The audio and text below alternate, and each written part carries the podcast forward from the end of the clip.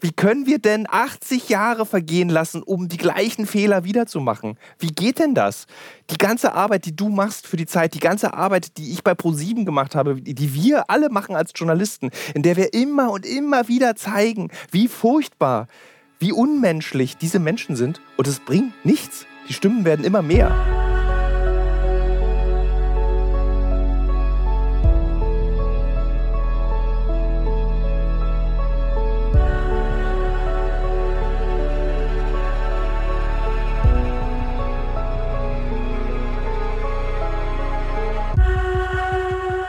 Liebe Hörerinnen, liebe Hörer, ich melde mich aus dem Urlaub. Also kann es sein, dass die Tonqualität ein bisschen seltsam ist. Ich habe gutes Equipment dabei, aber im Hintergrund zirpen einfach sehr viele Zikaden. Das tut mir leid, aber ich unterbreche meinen Urlaub ganz kurz, denn in Deutschland hat Korrektiv einen Artikel veröffentlicht, äh, veröffentlicht gestern über ein Treffen von verschiedensten Menschen aus verschiedensten rechtsextremen, rechtskonservativen ähm, Ecken.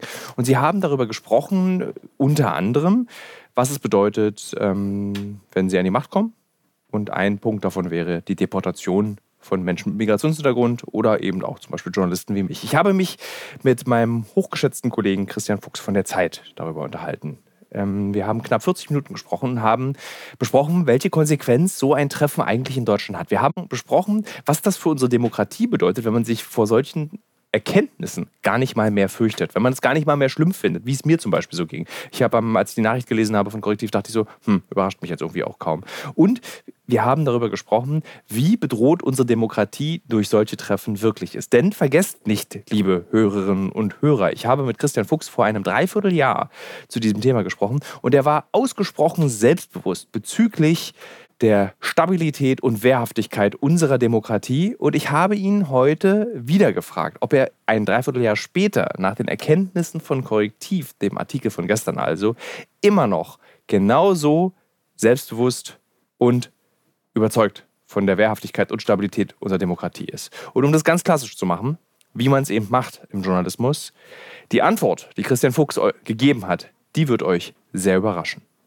Liebe Hörerinnen, liebe Hörer, ich wünsche euch viel Interesse beim Hören dieser doch recht emotionalen Folge des Alles muss raus Podcasts.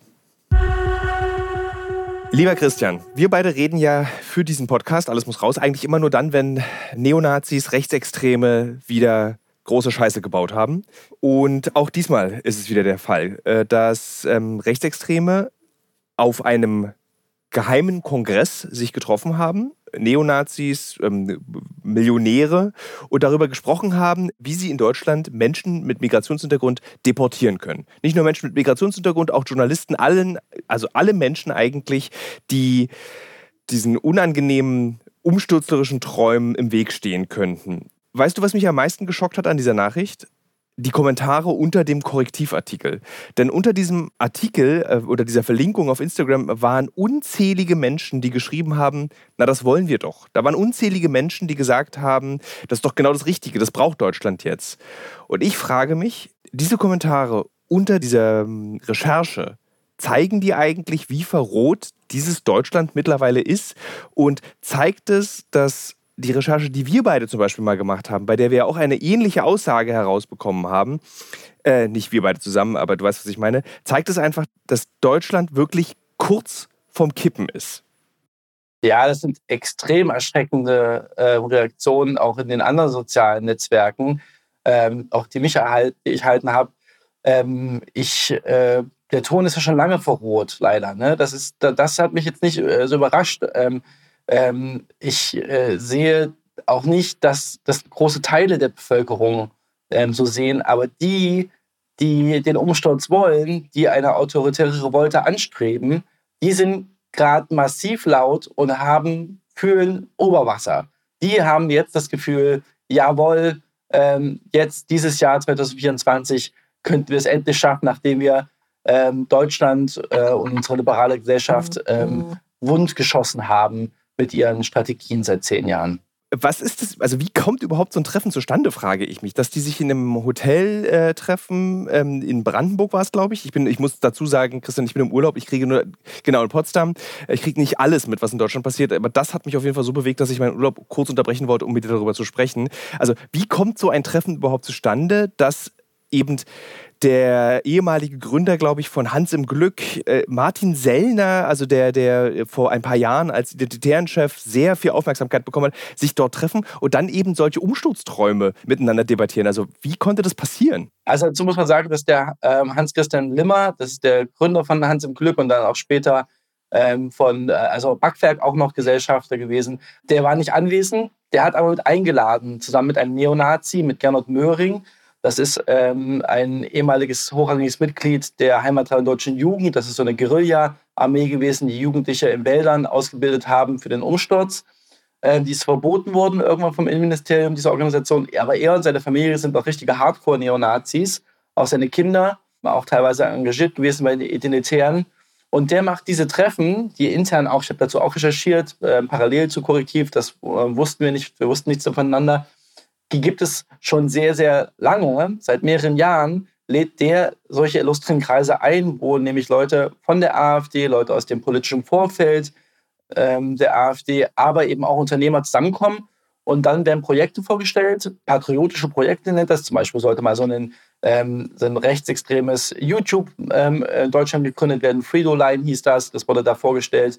Und dann können sich eben die reichen Gönner entscheiden, in welches dieser Projekte sie, äh, sie investieren würden. Und da war der Limmer vom Backwerk und ähm, dieser Gründer und Hans im Glück schon sehr, ähm, schon länger mit dabei auch. Also es ist nichts, was jetzt äh, vom Himmel gefallen wäre, sondern diese Treffen zwischen Extremrechten und Superreichen sind leider schon länger Realität. Mich erinnert es ein bisschen an den Geschichtsunterricht, äh, als man irgendwie über äh, die, die, das, das, Aufkeimen des Faschismus, die NSDAP in Deutschland gesprochen hat und erzählt wurde oder wir gelernt haben, dass eben die Industrie relativ früh mitgemacht hat in solchen Umsturzfantasien. Ähm, siehst du dort bei solchen Treffen so eine Art Wiederholung der Geschichte? Also wir haben zum Beispiel auch diese, ja erzähl, nenne Antworte. Nee, absolut, Tilo, das ist total, ich kriege gerade Gänsehaut, wenn du das sagst weil das war das Erste, als ich diese Korrektivgeschichte gelesen habe und natürlich schon im Vorfeld auch bei den Recherchen, dachte ich, hallo, das sind doch krasse Parallelen. Also ich habe ähm, ein Buch gelesen letztes Jahr, das heißt Braunes, ähm, Braunes Erbe von einem ähm, Investigativjournalisten aus äh, den USA, der über die deutschen Familien, Familienunternehmen ähm, recherchiert hat, über Jahre hinweg und wie die groß geworden sind, die wir heute alle noch kennen. Dr. Oetker zum Beispiel, die Gussa, BMW, Porsche die sind alle erst richtig große Weltkonzerne geworden durch die Nazis, durch die Aufträge der Nazis, dadurch, dass sie ähm, Juden und andere äh, Menschen in Konzentrationslagern ausbeuten konnten, dadurch, dass sie Steuererleichterungen bekommen haben, dafür, dass sie geraubte Unternehmen in Polen zum Beispiel äh, geschenkt bekommen haben von den Nazis oder für einen Klacks Geld äh, übernehmen durften. Dadurch sind sie zu Milliardären geworden. Und ähm, so ein bisschen habe ich auch das Gefühl, dass natürlich auf der einen Seite diese Superreichen, die sich jetzt schon fraternisieren mit den Rechtsextremen, dass die sind also ideologisch ähm, auf gleicher Linie, die wollen das, die sehen dann eine Chance, ihre eigene persönliche Überzeugung auch umzusetzen in unserer Gesellschaft. Aber natürlich, dass sie auch darauf hoffen, so ein bisschen dann die Ersten zu sein, die Aufträge bekommen, wenn die AfD irgendwo in der Regierung sitzt. Und das sieht man schon allein daran, an dieser Gastgeberin von diesem geheimen Treffen in dem Haus Adlon, das ist Mathilda Huss, eine Unternehmerin aus Westdeutschland, die das dann gekauft hat, dieses Objekt und ähm, renoviert und jetzt ein Hotel betreibt dort. Die hat vor kurzem auch ein Schloss in Sachsen gekauft und ist sehr eng befreundet mit Maximilian Krah, dem Spitzenkandidat der AfD zur Europawahl in diesem Jahr und der ja in Sachsen auch ähm, sehr wichtig ist in der AfD. Und ähm, für die ist es natürlich auch wirtschaftlich hochinteressant, wenn auf einmal das Land Sachsen ähm, Tagungen organisiert oder Treffen organisieren muss, dann wird sie wahrscheinlich ähm, ihre Hotelräume da in Sachsen auch vermieten können, die sie da hier gerade herrichtet. Weißt du, was krass ist? Vor zehn Jahren war es noch so, dass solche Treffen schwierig waren, weil einfach niemand auch seinen Veranstaltungsort zur Verfügung stellen wollte. Ja. Auch das ändert sich jetzt, dass, dass, eben, dass da eine Infrastruktur entsteht durch altes Geld oder auch irgendwie erwirtschaftetes Geld, die eben solche Treffen möglich macht. Weil man darf nicht vergessen, dieses Treffen, was in Potsdam stattgefunden hat, war ja ein Treffen, das absolut menschenverachtend war. Es ging um die Deportation, darüber haben wir jetzt noch gar nicht richtig gesprochen. Wir haben nur um diese Zusammenhänge gesprochen. warum müssen diese Leute, und das frage ich mich wirklich, sich treffen, um sich gegenseitig zu erzählen, wir wollen Menschen deportieren? Das verstehe ich nicht. Also wie ich das, ähm, was so mein Erkenntnisstand ist darüber, ist, dass es ähm, sehr viele Vorträge gab an diesen zwei Tagen, so lange ging dieses Treffen. Und dann kamen eben immer so Menschen, die so politische Überzeugung haben, so Strategen der neuen Rechten und andere Rechtsextreme und haben vorgestellt, was sie so planen in nächster Zeit. Und dann haben die AfD-Leute sich das angehört und die Leute von der Werteunion, das muss man ja auch noch dazu sagen, also das sind Menschen aus der CDU, die saßen dort mit am Tisch. Ne? Also es ist nicht nur die AfD gewesen, sondern rechts außen CDU-Leute, eben von dieser Werteunion und von der AfD saßen mit am Tisch, haben sich angehört und haben dann Dinge, die sie spannend fanden, mit in die Partei mitgenommen. Und ähm, die reichen Menschen, die dort ähm, das Geld hatten, haben sich angehört und haben dann gesagt, okay, das finde ich spannend, da würde ich mit, äh, ich mit finanziell mich unterstützen, dieses Projekt, das ihr davor habt. Und jeder, der da teilnehmen wollte, musste auch schon mal 5000 Euro als Teilnahmebetrag zahlen, damit man auch zeigt, dass man es wirklich ernst meint. Und die, glaube ich, die sich da getroffen haben, es war eine relativ überschaubare Gruppe, so von 20 Leuten oder so, die sind alle, glaube ich, intrinsisch tief überzeugt davon, dass es ein besseres Land wäre, wenn äh, wir einen Diktator wieder haben an der Spitze und alle unsere Rechte, die wir uns erkämpft haben in den letzten 80 Jahren in Deutschland, ähm, was Meinungsfreiheit angeht, Minderheitenschutz, äh, Rechtsstaatsprinzip, Pressefreiheit, dass man das alles wieder ähm, ähm, zerstört, dass es dann besser laufen würde in Deutschland. Das glaube, ich glaube, dass die da fest dran glauben, wirklich. Warum fühlt sich das so an, als würde diese kleine Gruppe von Menschen sehr viel Einfluss haben? Ist es immer noch, würdest du sagen, ist es eine kleine Gruppe von Menschen, die keinen Einfluss hat, sondern nur träumt? Oder ist es eine Gruppe von Menschen, die Einfluss hat? Also, wenn ich es richtig verstanden habe, war ja zum Beispiel auch einer der Büroleiter von Alice Weidel da? Genau, der persönliche Referent, ja. Ja. Mhm, Hartwig. Also würdest du sagen, diese Gruppe, das können, darüber können wir hinwegsehen. Das ist natürlich schrecklich, was diese Menschen dort besprechen, aber der Einfluss ist gering. Oder würdest du sagen, nee, nee, das ist gefährlich, was wir da sehen? Na, das Problem ist, dass der Einfluss, der politische Einfluss noch extrem gering ist, weil die AfD ja noch nirgendwo mehr was entscheiden darf in Deutschland. Aber es, wir stehen nur noch wenige Wochen vor den, vor den Wahlen äh, in Sachsen, in Brandenburg und in Thüringen. Und wenn ich die aktuellen äh, äh, Wahlumfragen sehe, dass sie in, einzelnen, in manchen Bundesländern 37 Prozent erhalten würden, die AfD, und es sehr viele Wackelkandidaten, zum Beispiel bei der CDU gibt, die sofort äh, mit der AfD koalieren würden, dann ist das nicht mehr weit weg, dass sie eventuell in Thüringen bald mitregieren könnten oder allein regieren könnten, wenn, noch, wenn sie noch mehr tun. Und das ist das Erschreckende. Und dann sind sie vorbereitet, dann haben sie zehn Jahre lang jetzt ihre Strategien, ihre Konzepte ausgearbeitet, die sie dann eins zu eins umsetzen werden. Du hast unser letztes Gespräch, was wir geführt haben, ist, glaube ich, so ein Dreivierteljahr her und da haben wir beide darüber gesprochen, wie konnte die AfD eigentlich so erfolgreich werden. Und da hast du sehr selbstbewusst ähm, auch mir immer wieder gesagt, ach Thilo, mach dir doch nicht so viel Sorgen, unsere Demokratie ist sehr wehrhaft. Würdest du immer noch so äh, selbstbewusst. Gut erinnern. weil mich, das hat mich beeindruckt damals, weil ich so ein Schisser war in dem Moment und du warst aber so, ach Quatsch, jetzt mach dir nicht so viel Sorgen. Das wird alles schon noch hinhauen. Würdest du das mir immer noch so selbstbewusst sagen wie vor, die, vor einem Dreivierteljahr? Du hast mich leider an einem sehr wunden Punkt erwischt. Ich habe seit mehreren Wochen, muss ich an diese Gespräche, nicht nur mit dir, wo ich das so selbstbewusst gesagt habe, zurückdenken. Und mir habe mich selbst auch schon gefragt, ob ich nicht eventuell zu naiv war. Ich hätte mir niemals träumen lassen, nicht mal vor einem Dreivierteljahr in unserem Gespräch, dass ähm, es solche massiven Zustimmungsraten für die AfD geben könnte. Niemals. Ähm, also hier fast 40 Prozent in manchen Regionen, das ist für mich unvorstellbar, auch weil die Menschen etwas wählen, was gegen ihre eigenen Interessen sein würde, aber sie trotzdem mittlerweile so abgefuckt sind und so ähm, äh, kein, nicht mal an die Demokratie glauben in bestimmten Regionen, ähm, dass ich das heute leider vollkommen anders sehe als vom Dreivierteljahr Thilo. Ich, vielleicht warst du ähm, äh, zu Recht alarmierter als ich. Ich, ich, ich, ich war vielleicht nicht alarmierter als du, aber ich war, ich habe einfach mehr Angst ich weiß nicht, tatsächlich war das Gefühl, was ich hatte, ich habe danach nach dir ja dann auch noch weitere Podcasts zu dem Thema gemacht mit Aminata Belli, eine äh, ähm, äh, schwarze Moderatorin aus Deutschland. Ähm, die mir einfach ganz knallhart im Podcast gesagt hat, so, äh, sie hat einfach richtig, also sie, sie, hat gar keine Angst mehr, sie könnte nur noch kotzen. So, sie, sie fühlte sich schon immer in diesem Land bedroht. Es war nie so, dass man sich so wirklich so super safe in Deutschland fühlt, aber es ist einfach nur noch zum Brechen, was wir sehen. Und ich weiß, ich bin auch weißt du so, ich habe vorhin, ich bin, ich bin ja gerade im Urlaub, ich war, war so spazieren, habe darüber nachgedacht, wenn in Sachsen oder in Thüringen die AfD 30, 40 Prozent bekommt, dann diese Kinderlogik, dass die Menschen, mit der ich in der Kaufhalle an der Kasse stehe, dass jeder Dritte hier diese Ideologie unterstützt mit seiner Stimme. Das würde mir Angst machen, wenn ich Urlaub in Raten, im Kurort Raten in Sachsen mache. Das würde mich, ich, ich wüsste nicht mehr, wie ich mich fühlen sollte in diesem Land. Und jetzt kommt auch noch dieser Kongress mit dem raus, wo eigentlich nur mit einem hässlichen Wort etwas umschrieben wurde, was gerade mal 80 Jahre her war. Das Deportieren von Minderheiten. Das eigentlich das, und wir, wir wissen, was sich hinter diesem Begriff verbirgt.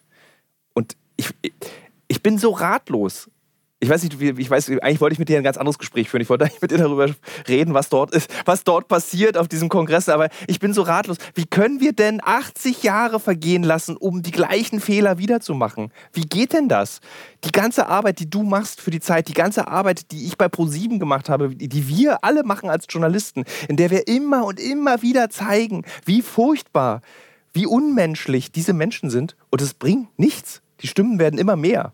Und weißt du, was ich mir auch. Warum? Allem, was ich auch mal da denken musste, Thilo, ähm, diese Recherche, die du vorhin erwähnt hattest, wo wir vor ein paar Jahren mal parallel ähm, über Christian Lüth recherchiert hatten. Du, du für ProSieben, das ist der Sprecher von der AfD-Fraktion gewesen im Bundestag. Und der, den hattet ihr mit der versteckten Kamera reingelegt ähm, für einen ganz tollen Film.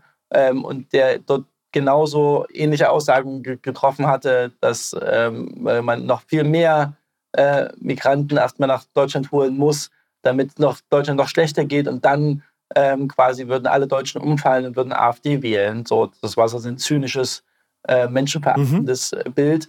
Der ist sofort rausgeworfen worden aus der AfD. Der hat keine Ämter mehr gehabt, ähm, obwohl er diese Partei mit aufgebaut hatte und sehr einflussreich war. Und jetzt passiert nichts nach diesem Bekanntwerden. Ja, niemand von diesen, der, der AfD Vorsitzende der Fraktion aus Sachsen-Anhalt war dabei, zum Beispiel bei diesem Treffen. Das wird einfach weggelächelt von der AfD. Sie haben sogar gestern noch diesen Anlass genommen, für sie ja wirklich verheerende Berichterstattung, und haben nochmal mit diesem euphemistischen Begriff für Deportation, das Wort Remigration, eine Pressemitteilung rausgegeben und haben gesagt, genau, das ist gar kein Geheimnis, das wissen doch jeder, dass wir das wollen. Also sie, sie haben so ein, sind so voll Stolz und irgendwie ähm, mit dicken Eiern unterwegs, dass sie das gar nicht mehr als Malus empfinden, dass sie ganz offen darüber reden, Demokratie abzuschaffen und zur Verfassung mit Füßen zu treten. Und äh, Christian Lüth hat damals ja auch äh, im Prinzip genau gesagt, was sich hinter diesem Begriff äh, Remigration oder Deportation verbirgt. Am Ende, sagte er ja damals, können wir die ganzen Migranten sowieso einfach erschießen oder vergasen. Also, dass das niemandem Warnung ist, es ist mir, ein, ich, ich verstehe es einfach auch nicht. Also es ist mir wirklich ein absolutes Rätsel. Also dass, dass, dass ähm, rechte Parteien in einer Demokratie existieren, dass rechtes Gedankengut existiert, dass konservatives Gedankengut existiert oder rechtskonservatives, ey, ist so. Muss man mit leben, finde ich total okay. Aber dass Menschenverachtung zur Politik in Deutschland wird, das muss man eigentlich nicht akzeptieren. Ja, das darf man nicht akzeptieren. Okay. Und wir sind da ziemlich klar, ich glaube, wir haben in der Vergangenheit andere einfach ähm, rote Linien nicht eingehalten.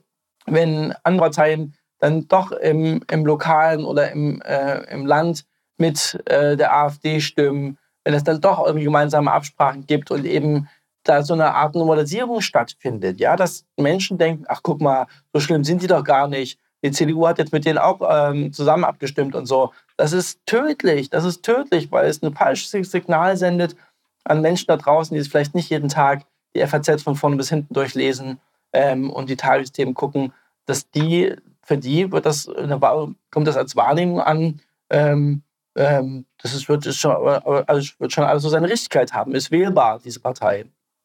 Ähm, und genauso jetzt auch wieder mit den, finde ich auch, das ist noch ein Seitenaspekt mit diesen reichen Unternehmern, also wenn man ähm, bei Müllermilch Produkte mag und dann hört, dass sich der Gründer und Besitzer von Müllermilch, Theo Müller, mit Alice Weidel trifft in Frankreich, um dort Sachen abzusprechen, auch das führt, glaube ich, bei Menschen, die jetzt nicht so politisch bewandert sind, dazu sagt, ist doch vollkommen normal, ist doch normal, ist doch irgendwie, ähm, wenn der Typ da irgendwie Milliardär und super erfolgreich mit denen da abkumpelt, ist das vielleicht, dass diese Journalisten da schreiben und senden, ist ja vielleicht alles ein bisschen übertrieben. Ne? Also das finde ich halt, ja. sind, da haben Leute massiv versagt in den letzten Jahren in allen, in der Wirtschaft, aber auch in der Politik. da nicht klar genug sich abzugrenzen und sowas äh, Menschenverachtendes nicht zu akzeptieren und zu normalisieren. Wann wurden eigentlich Fakten zum Feindbild? Sind solche Konferenzen, existieren die auch wie in diesem Hotel, um zu besprechen, wie man es schafft, dass Fakten eben was Schlechtes sind, dass Journalismus was Schlechtes ist, dass Aufklärung was Schlechtes ist? Wird sowas auch auf solchen Konferenzen besprochen? Ja, definitiv. Es gibt ja noch mehr von diesen Sachen, die ähm, zum Beispiel zweieinhalb Jahren Schnellroda in Sachsen-Anhalt, wo das Institut für Staatspolitik seinen Sitz hat. Das ist so ein ähm, extremer neurechter Think Tank von Götz Kubitschek, den hat man vielleicht schon mal gehört.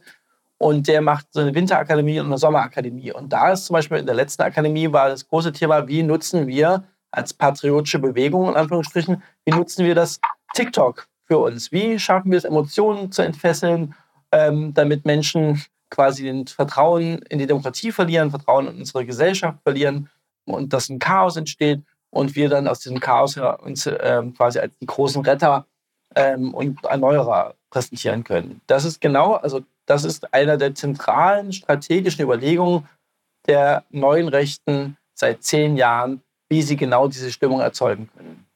Warum sind denn die plötzlich so, oder ist ja nicht plötzlich, sondern zehn Jahre, zehn, 15 Jahre, warum sind die so gewieft? Warum sind die so schlau? Warum geht plötzlich das alles auf, worüber du ja auch ein Buch geschrieben hast, worüber ja seit Jahren eigentlich gesprochen wird? Warum geht das auf?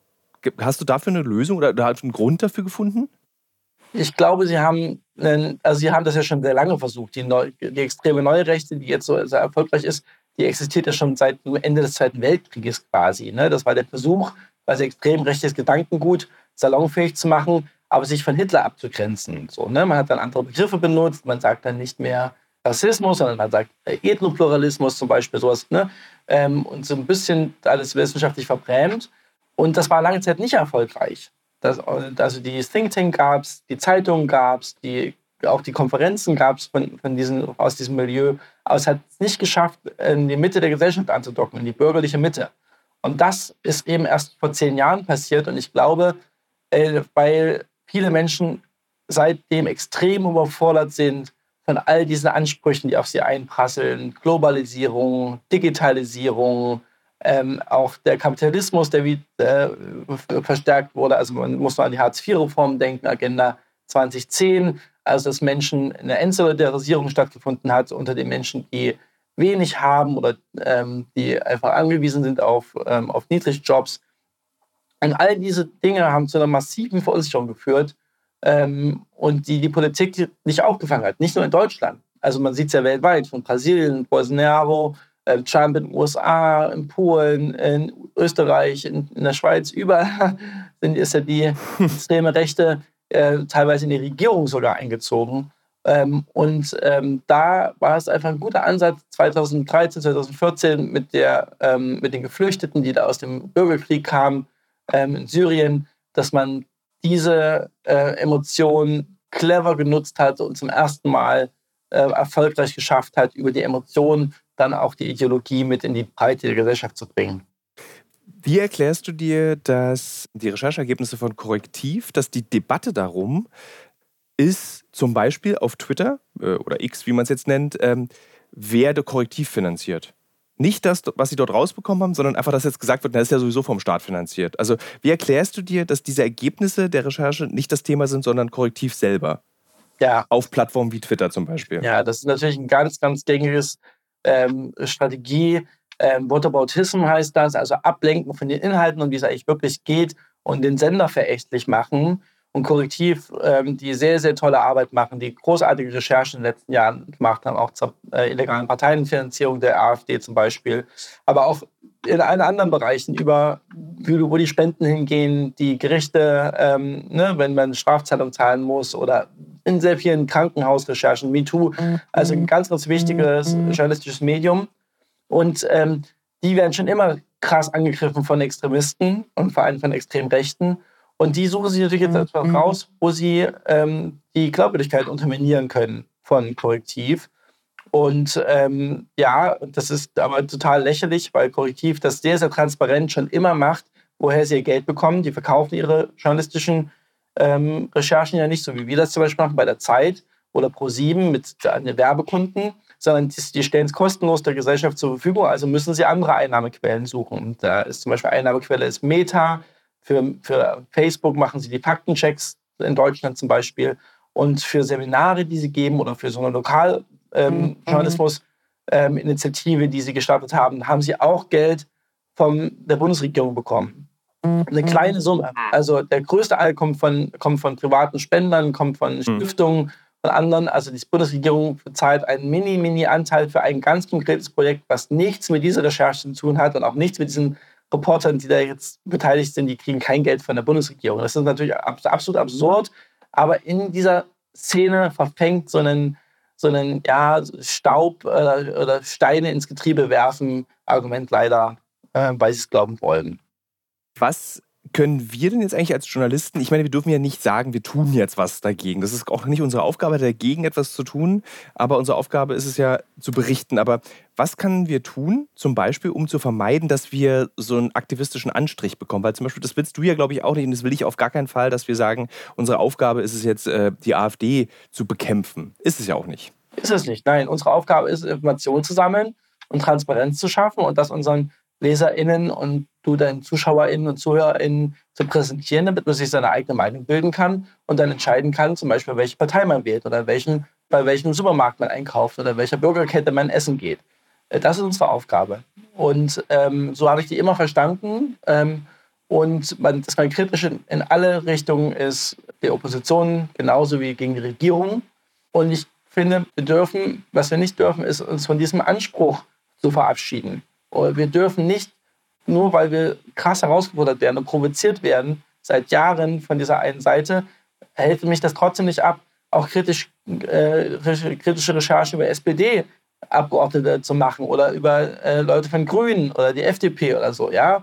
Also ähm, wir dürfen unsere Werte und unsere Qualitätsansprüche äh, nicht vergessen. Ähm, Michelle Obama hat einen schönen Satz geprägt, ähm, when they go low, we go high. Und ich glaube da ganz fest dran.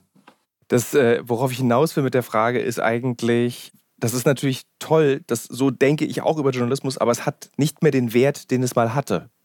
Ich habe das Gefühl, von Jahr zu Jahr wird die Arbeit, die Journalistinnen und Journalisten, die wir beide leisten, immer mehr abgewertet dass das, was wir tun, keine Bedeutung mehr hat, weil keiner mehr dem glaubt, was wir tun. Also was können wir tun, um diesen, diese Abwertung und diesen Glaubwürdigkeitsverlust dieser Gemeine, wie können wir dem entgegenwirken? Ja, ich glaube, also wenn ich mit, mit, über genau dieses Thema mit Kolleginnen spreche oder anderen Leuten aus meinem Freundeskreis, erwähne ich dich lustigerweise häufiger, weil ich finde, du bist so eine Art äh, Pille gegen diesen Glaubwürdigkeitsverlust oder wie du Journalismus betreibst dass du offen in deinen Film auf Menschen zugehst, mit allen redest, mit allen Seiten erstmal redest, auch krass subjektiv bist, aber das transparent machst. Also du sagst dir, boah, dieser Typ gerade, der hat mich vollkommen, es geht gar nicht, was der gerade gesagt hat. Und das dann auch sagst, wenn der daneben steht, der Neonazi zum Beispiel.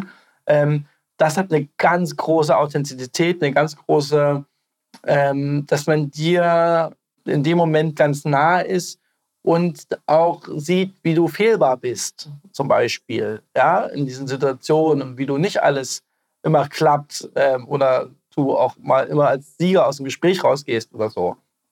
Und mhm. das, glaube ich, hat der Journalismus in Deutschland zumindest viele, viele, viele Jahre nicht verstanden. Also viele ältere Kolleginnen zum Beispiel, die haben so eine Haltung, ich äh, bin der Wahrer der, der Information und ähm, ich sende das jetzt raus und friss oder stirb. Und sich dann auch gerade mhm. in eine Diskussion gestellt, zum Beispiel oder sowas. Ähm, und das führte dazu, dass so eine, dass auch JournalistInnen von bestimmten Leuten so als arrogante Großstadttypen wahrgenommen werden. Es ist ja wird ja benutzt. Das ist ja, das ist ja eines der klassischen Argumente gegen uns sind ja, wir sind diese Großstadtelite. Das ist, wenn Hubert Aiwanger in seinen Zelten ist und gegen Journalisten wettert, spricht er von diesen Eigentumswohnungs Prenzlauer Bergern. Ja. Und meint damit Wo wohnst du? diese Journalisten. In Friedrichshain, Arbeiterbezirk, Arbeiterbezirk. da ist, da ist an, diesem, an, dieser Kritik ist natürlich was dran, ohne Frage. Und der Journalismus muss mhm. viel diverser werden. Also auch das glaube ich. Es muss viel mehr Menschen geben, die keinen Universitätsabschluss haben, die kein Abitur haben, die in dem Fall jetzt sieht man es ja wieder, die irgendwie aus landwirtschaftlichen Betrieben stammen, wo ihre Eltern Bauern sind oder so. Das wäre, glaube ich, gut, wenn es da eine größere Diversität gibt im Journalismus. Ohne Frage. Also das ist auch, auch versäumt worden. Also es gab eine große Welle vor ein paar Jahren, weil das Menschen mit Migrationshintergrund in die Redaktionen gekommen sind, vermehrt, weil man da gemerkt hat, ah, haben wir zu wenig, oder sehr viele Frauen gefördert wurden. In den letzten Jahren, weil es da auch einen Missstand gab, es waren im Grunde genommen alles alte weiße Männer, die den Journalismus gemacht haben, noch in den 80er Jahren und 90er Jahren. Das ist jetzt schon anders geworden, aber es, da ist noch viel Luft nach oben auch. Wenn ich diese Versammlungen sehe, wie in Potsdam, habe ich dann immer das Gefühl, es ist zu spät. Wir haben gar nicht mehr genug Zeit um das durchzusetzen. Also guck mal, wie lange es gedauert hat, dass äh, migrantische Stimmen oder weibliche Stimmen oder ostdeutsche Stimmen überhaupt in diese Redaktion, wie lange das gedauert hat. Wie lange wollen wir, also wie lange wollen wir noch warten, um den Journalismus wieder ähm, nahbarer, so würde ich es mal nennen, zu machen? Du hast vollkommen recht. Also das ist kein Easy Fix. Das ist etwas, was ich jetzt skizziert habe. Das ist das gesellschaftliche Mörderaufgabe für die nächsten, für das nächste Jahrzehnt. So. Ähm, ich glaube, bis die äh, Europawahl stattfindet in wenigen Wochen, können wir dieses Problem nicht mehr lösen, Thilo. ähm, nee, befürchte ich auch. Ich denke, wenn man ähm, selbstkritisch mit sich ist, als äh, bei uns und bei unseren JournalistInnen, ähm, und eben sich Sachen abschaut, wie andere das machen. Und ich muss es wirklich nochmal betonen, da bist du ein Vorbild. Und ich glaube, dass, dass du Menschen auch erreichst, die vom klassischen Journalismus, sage ich mal, ähm, äh, der so von oben herabschaut und auf die Welt und alles erklären will, nicht mehr erreicht werden. So. Und ähm, ich würde mir wünschen, dass da ein paar mehr Menschen, mehr unserer Kollegen und Kolleginnen sich da eine Scheibe abschneiden. Das ist, ich sage dazu jetzt nichts, weil das wäre dann peinlich so, aber ich habe rote Ohren in Thailand im Urlaub. Ich würde noch einmal ganz kurz gerne mit dir über diese, über diese Versammlung sprechen. Als ich die Nachrichten gelesen habe, als ich den Artikel gelesen habe, der wurde mir natürlich dann auch zahlreich zugeschickt. Äh, was hältst du davon? Wie findest du das? Hatte ich diesen ganz zynischen Gedanken wie, ach, irgendwie überrascht es mich nicht hat damit eigentlich, dass wenn ich sowas denke, die AfD und diese ganzen neurechten Kreise und diese ganzen Strategien, haben die gewonnen, wenn wir sowas denken? Ja, ist bitter, ne? ist bitter, dass uns das nicht mehr mhm. äh, aufschrecken lässt. Also, obwohl ich mich da ja viel mit beschäftige, hat mich die Härte, in der gesprochen wurde, die, das Wording, was benutzt wurde, und auch die Ruspe, mit der man sagt, in der Öffentlichkeit trifft man sich als so als so ein Kreis, ne? Da kann sich ein Reporter auch noch einmieten in das Hotel und so. Das ist quasi so halb öffentlich ähm, alles. Das hat mich, also mich hat das schon nochmal getriggert und dachte, okay, wow, so breitbeinig sind die jetzt schon, dass sie da sich gar keine Gedanken mehr machen, sich noch besser zu tarnen. Aber ich merke, und das merke ich auch bei vielen Leuten, mit denen ich spreche, ja, das ist immer ein schlechtes Zeichen, wenn, wenn Menschen sich an was gewöhnen. Ne? Wenn sie gar nicht mehr merken, dass es da eine Normalitätsverschiebung gegeben hat.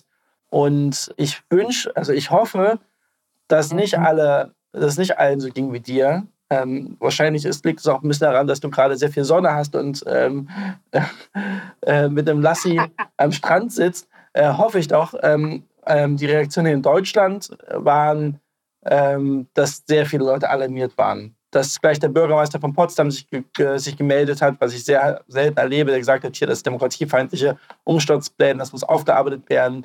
Ähm, da ist jetzt der Verfassungsschutz gleich einbestellt ähm, bei der nächsten Sitzung des, des Stadtparlamentes ähm, zum Beispiel und dass die Firmen gleich reagiert haben und ähm, äh, einen ihre Gesellschaft rausgeworfen haben ähm, oder sich von ihm getrennt haben, ne, was Hans im Glück angeht oder ein Backwerk. Sowas, das äh, äh, waren sehr, sehr, sehr, sehr äh, hitzige Reaktionen und niemand hat es kalt gelassen. Jeden, den ich gestern getroffen habe, ich bin mit dem einzigen Zug gefahren in Deutschland, der, glaube ich, gestern gefahren ist, trotz des Bahnstreiks. Ähm, also in dem Zug, auf dem Bahnsteig, in der Redaktion, früh bei meinen Freunden, abends bei meinen Freunden. Alle haben darüber gesprochen und keiner, also äh, keiner hat es kalt gelassen. Aber weißt du, woran mich das trotzdem erinnert? Ist, kennst du dieses, wenn man dieses Tic-Tac-Toe, was man früher gespielt hat, das langweiligste Schulhofspiel, was es ja, gibt, mit diesem ja. Kreis und den Kreuzen. So. Und da gibt es manchmal einen Zug, wo der andere nichts mehr machen kann. Und du gewinnst trotzdem immer. Du hast entweder die eine Reihe oder die andere Reihe. Du kriegst die Dreierreihe voll. Und so erscheint mir das gerade mit der AfD. Selbst das Verbot, die Diskussion um das Verbot der AfD, weil sie verfassungsfeindlich ist, weil sie demokratiegefährdend ist, scheint sie nicht mehr zu jucken, obwohl solche Ereignisse da sind. Ich habe das Gefühl, dass sie vor nichts mehr Angst hat, diese Partei. Dass sie nichts mehr befürchten. Und das ist doch eigentlich das ist der Grund, warum ich dachte, naja, irgendwie überrascht es mich nicht mehr. Ich habe das Gefühl, das Bekanntwerden dessen, was besprochen wurde in diesem Hotel, ist sogar noch förderlich für die AfD, ist sogar noch umsonst Wahlwerbung für Sachsen, Thüringen, Mecklenburg-Vorpommern. Ja, ja, das ist genau das, was ich vorhin gesagt habe, dass sie das doch genutzt haben und sich gar nicht entschuldigt haben und das interessiert dann, sondern gleich nochmal das für eine politische, für ihre politische Agenda benutzt haben, diese äh, Enthüllung. Ähm, ja, das, du beschreibst eine, eine Zwickmühle, ähm, die ich auch beobachte, dass selbst wenn negative Dinge rauskommen, dass es die AfD gar nicht mehr schadet. Ähm, äh, das ist eine traurige äh, Analyse und Erkenntnis, ja. Mir scheint es auch so. Wir können gerade nichts mehr falsch machen. Ja. Ähm, ja. Und das ist, und das ist leider etwas, was sich auf einem, auf einem Papier oder an einem Strategietisch ausgedacht haben. Und diese Saat geht jetzt auf ähm, oder ist längst aufgegangen und ist jetzt erfolgreich. Ja. Ich kann leider nichts Optimistisches sagen, Kilo. Weißt du, wie traurig das ist, dass es ein Dreivierteljahr gedauert hat, dass du nichts mehr Optimistisches sagen kannst? Ja. Ich glaube aber, und das muss ich, das muss ich auch noch sagen, ich denke, es ist trotzdem, jetzt kommt, Achtung, Optimismus, Man, ähm, Christian, ähm, ich glaube trotzdem, es ist noch nicht alles verloren. Das sehe ich an so Dingen wie eben, dass ähm, Unternehmen, nicht, noch nicht alle Unternehmen abgefuckt sind und eben kein Interesse daran haben, von Rechtsextremen besessen zu werden ähm, oder Leuten, die das diese Haltung unterstützen und dass so wie Jan Böhmermann und Olli Schulz ähm, in ihrem Podcast gerade eine Spendengala gemacht haben und da sind über zwei Millionen Euro zusammengekommen, die sie für Demokratieinitiativen in Ostdeutschland zur Verfügung stellen. Dass es eben da draußen Ideen gibt und Menschen gibt, die daran glauben, dass eine liberale, ähm, plurale, offene Gesellschaft für alle das Beste ist, für alle das meiste Glück und Freiheit verspricht. Weißt du, das, das ist ähm, äh, so, äh, du, weißt du, du bist jetzt der Optimismus, Christian, ich bin der Pessimismus, Thilo. Ähm, so war es 1928 in Deutschland auch. Da ist eine ganz große Gesellschaft, die dann durch eine kleine Gruppe von Menschen, die immer mächtiger wurden, stillgemacht wurden, denen Angst eingejagt wurde, die unter Druck gesetzt wurde, so dass eben die jetzt vielleicht die heute noch zwei Millionen, also die Menschen, die heute noch spenden können vielleicht in fünf Jahren. Äh, scheiße, lass uns darüber jetzt nicht reden. Nee, das möchte ich nicht. das macht mich einfach zu krass fertig. Diese, diese, diese Vorstellung, dass das einfach diese Freiheit und dieses Besondere, was irgendwie die, unsere beide Heimat Deutschland eben ist, verschwindet, weil Menschen Angst haben. Das ist ja der Hauptgrund. Ja. Macht die, diese, dieser Rechtsextremismus, diese, diese, diese, diese Engstirnigkeit gewinnt an Einfluss, weil Menschen sich fürchten. Und genau. Das ist ganze Psychologie. Und das darf nicht passieren. Es darf nicht Menschen, die anständig sind und die für die Werte dieser Demokratie einstehen, die dürfen nicht jetzt, nur weil es ein bisschen schwieriger wird, das ist ein bisschen wie eine Beziehung, ja. Also, ähm, also Menschen würden nicht eine goldene Hochzeit feiern, wenn sie bei, bei wenn es mal schwierig gewesen ist und auch richtig harte Krisen gegeben hat, hätte in seiner Beziehung, wenn sie einfach weggelaufen wären.